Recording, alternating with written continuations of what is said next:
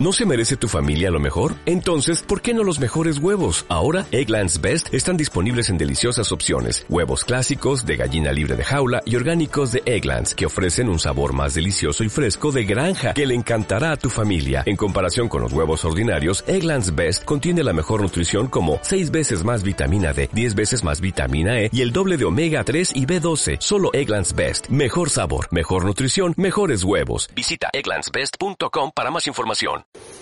En aquellos días Moisés extendió su mano sobre el mar y el Señor hizo soplar durante toda la noche un fuerte viento del este que secó el mar y se dividieron las aguas. Los israelitas entraron en medio del mar a pie en el punto, mientras que las aguas formaban muralla a derecha e izquierda. Los egipcios se lanzaron en su persecución, entrando tras ellos en medio del mar todos los caballos del faraón y los carros con sus guerreros. Mientras velaban al amanecer, miró el Señor al campamento egipcio desde la columna de fuego y nube y sembró el pánico en el campamento egipcio. Trabó las ruedas de sus carros y las hizo avanzar pesadamente. Y dijo Egipto, huyamos de Israel, porque el Señor lucha en su favor contra Egipto. Dijo el Señor a Moisés, extiende tu mano sobre el mar y vuelvan las aguas sobre los egipcios, sus carros y sus jinetes. Y extendió Moisés su mano sobre el mar, y al amanecer volvía el mar a su curso de siempre. Los egipcios huyendo iban a su encuentro, y el Señor los derribó a los egipcios en medio del mar. Y volvieron las aguas y cubrieron los carros, los jinetes todo el ejército del faraón que lo había seguido por el mar. Ni uno solo se salvó. Pero los hijos de Israel caminaban por lo seco en medio del mar. Las aguas les, hacían muralla a derecha e izquierda. Aquel día salvó el Señor a Israel de las manos de él. Israel vio a los egipcios muertos en la orilla del mar. Israel vio la mano grande del Señor obrando contra los egipcios, y el pueblo temió al Señor y creyó en el Señor y en Moisés, su siervo. Entonces Moisés y los hijos de Israel cantaron un cántico al Señor. Palabra de Dios. Cantemos al Señor, sublima en su victoria. Al soplo de tu nariz se amontonaron las aguas, las corrientes se alzaron como un, dique, las olas se cuajaron en el mar. Decía el enemigo, los perseguiré y los alcanzaré, repartiré el botín, se saciará mi codicia, empuñaré la espada, los agarrará mi mano. Cantemos al Señor, sublime es su victoria. Pero sopló tu aliento y los cubrió el mar, se hundieron como plomo en las aguas formidables. Extendiste tu diestra, se los tragó la tierra. Cantemos al Señor, sublime es su victoria. Lo introduces y lo plantas en el monte de tu heredad, lugar del que hiciste tu trono, Señor. Santuario, Señor, que fundaron tus manos. Cantemos al Señor, sublime es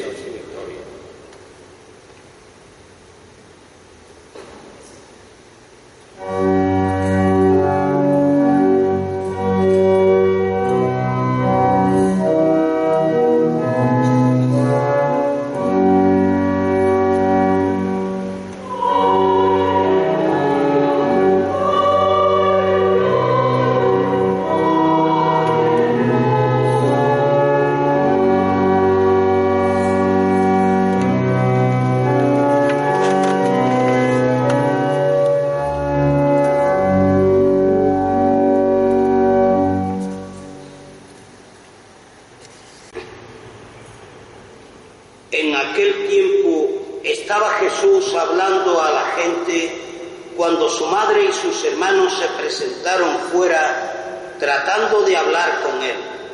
Uno se lo avisó, oye, tu madre y tus hermanos están fuera y quieren hablar contigo. Pero él contestó al que le avisaba, ¿quién es mi madre y, y quiénes son mis hermanos? Y señalando con la mano a los discípulos, dijo, estos son mi madre y mis hermanos. El que cumple la voluntad de mi Padre del cielo, ese es mi hermano y mi hermana y mi madre. Palabra del Señor.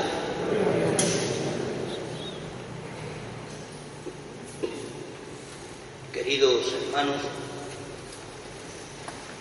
hemos escuchado pues el relato cumbre en la fe israelita, pero también de alguna manera un relato de singular importancia en nuestra propia fe. El relato del éxodo, de la Pascua, del paso de la esclavitud a la libertad, de cruzar el mar rojo. Pero este cruce del mar rojo para aquellos hombres de Israel y este cruce del mar rojo para nosotros, creyentes del siglo XXI, pues va a, va a tener una serie de connotaciones. En primer lugar, en un primer nivel, tendremos que ver, analizar y vivir este acontecimiento de la Pascua, pues como lo vivieron los judíos, conscientes de que Dios salvó a Israel. Aquella Pascua es el modelo de la Pascua. Aquella Pascua, la primera, la primigenia, y a partir de ahí nosotros o lo vivimos como ese acontecimiento donde Dios interviene. Pascua significa paso, donde Dios pasa e interviene, o de lo contrario, no podemos, o lo reduciremos a un concepto histórico que nada dice de nuestra vida de. Pero hay una segunda interpretación, un segundo nivel en la comprensión de esta Pascua, y es que esa Pascua es la figura el prototipo de la Pascua del propio Jesús, del propio Cristo, donde se da el paso de toda la humanidad con Jesús de la muerte a la vida. Un proceso, una experiencia de fe que nosotros tendremos que ir pues viviendo, descubriendo, asimilando, aceptando y yo diría que madurando en nuestra propia vida de fe. Y por último, hay un tercer nivel de comprensión de esta Pascua que nada más y nada menos decir que del agua o de las aguas del Mar Rojo salvó Dios a su pueblo Israel, le devolvió la libertad y nosotros, o para nosotros, ese Mar Rojo va a ser, van a ser las aguas del bautismo, la fuente del bautismo y el pueblo liberado que continúa caminando ya en la libertad es la imagen de la familia cristiana, de la propia iglesia. Y con estas comparaciones, con estos ejemplos, nosotros vamos a adentrar en el misterio de nuestra fe. En nuestra fe fundamentalmente pascual, Creemos que Dios pasa en nuestra vida, no solamente en un acontecimiento celebrativo de la noche santa de Pascua, sino si esa experiencia la sabemos vivir, transmitir y la sabemos de alguna manera ponderar adecuadamente para dar razón de nuestra fe. Somos conscientes de que hemos sido liberados en las aguas del bautismo y de que hemos sido también liberados por la muerte del propio Señor, por ese paso de la muerte a la vida. ¿Y cómo no? Pues ya entramos en ese gran pueblo liberado, en ese pueblo que ha pasado de la muerte a la vida, que pasa de la muerte a la vida, ese pueblo, nuevo pueblo o familia cristiana que Jesús se va a encargar en el Evangelio de definir quiénes son aquellos que pertenecen a la familia cristiana que Él concibe. Para Jesús en el Evangelio los lazos espirituales, los lazos, y va a poner las condiciones de aquellos que estaban junto a él, descubriendo, viviendo la buena noticia, descubriendo la intervención de Dios, pues esos lazos van a ser más fuertes que los de la propia sangre. Pero van a ser más fuertes porque la única condición es la de cumplir la voluntad de Dios, la de cumplir la voluntad del Padre. Y es la Iglesia la que se plantea ser familia de Jesús. Somos nosotros los que nos planteamos ser familia de Jesús y habrá que descubrir en qué consiste cumplir la voluntad del Padre. Cumplir la voluntad del Padre, donde Jesús me ha dado ya la buena noticia de salvación, donde Jesús se me ha presentado como el rostro misericordioso de Dios Padre, el rostro humano de Dios, para que así lo aceptemos, es cumplir la voluntad de Dios. Desde la fe, adherirnos al programa y al estilo de vida de Jesús. Un programa que queda sintetizado en las bienaventuranzas. Un programa que fundamentalmente podemos decir es pascual porque la intervención de Jesús a lo largo de toda su vida es la de ser buena noticia de liberación. Unas veces haciendo gestos liberadores, otras veces con palabras liberadoras. Unas veces tendiendo la mano y yendo más allá de lo que la propia religión establecía para demostrar que lo importante para Dios es el hombre. Y otras veces, pues simplemente un acercamiento a aquellos que se sentían excluidos. Y aceptar desde la fe, o tener fe, mejor dicho, como la adhesión al programa, a la vida y a la persona de Jesús, va a significar optar por lo mismo que Él optó, por la liberación de todo el hombre. Y cuando se dice liberación de todo el hombre, es la liberación en el plano espiritual, liberación del pecado, liberación de prejuicios, liberación de una serie de ataduras morales y liberación física, liberación de todo aquello que le impide al hombre o que lo tiene en un sustrato infrahumano y que le impide ser persona. Y es en esa doble liberación donde Jesús va a manifestar el amor misericordioso de Dios.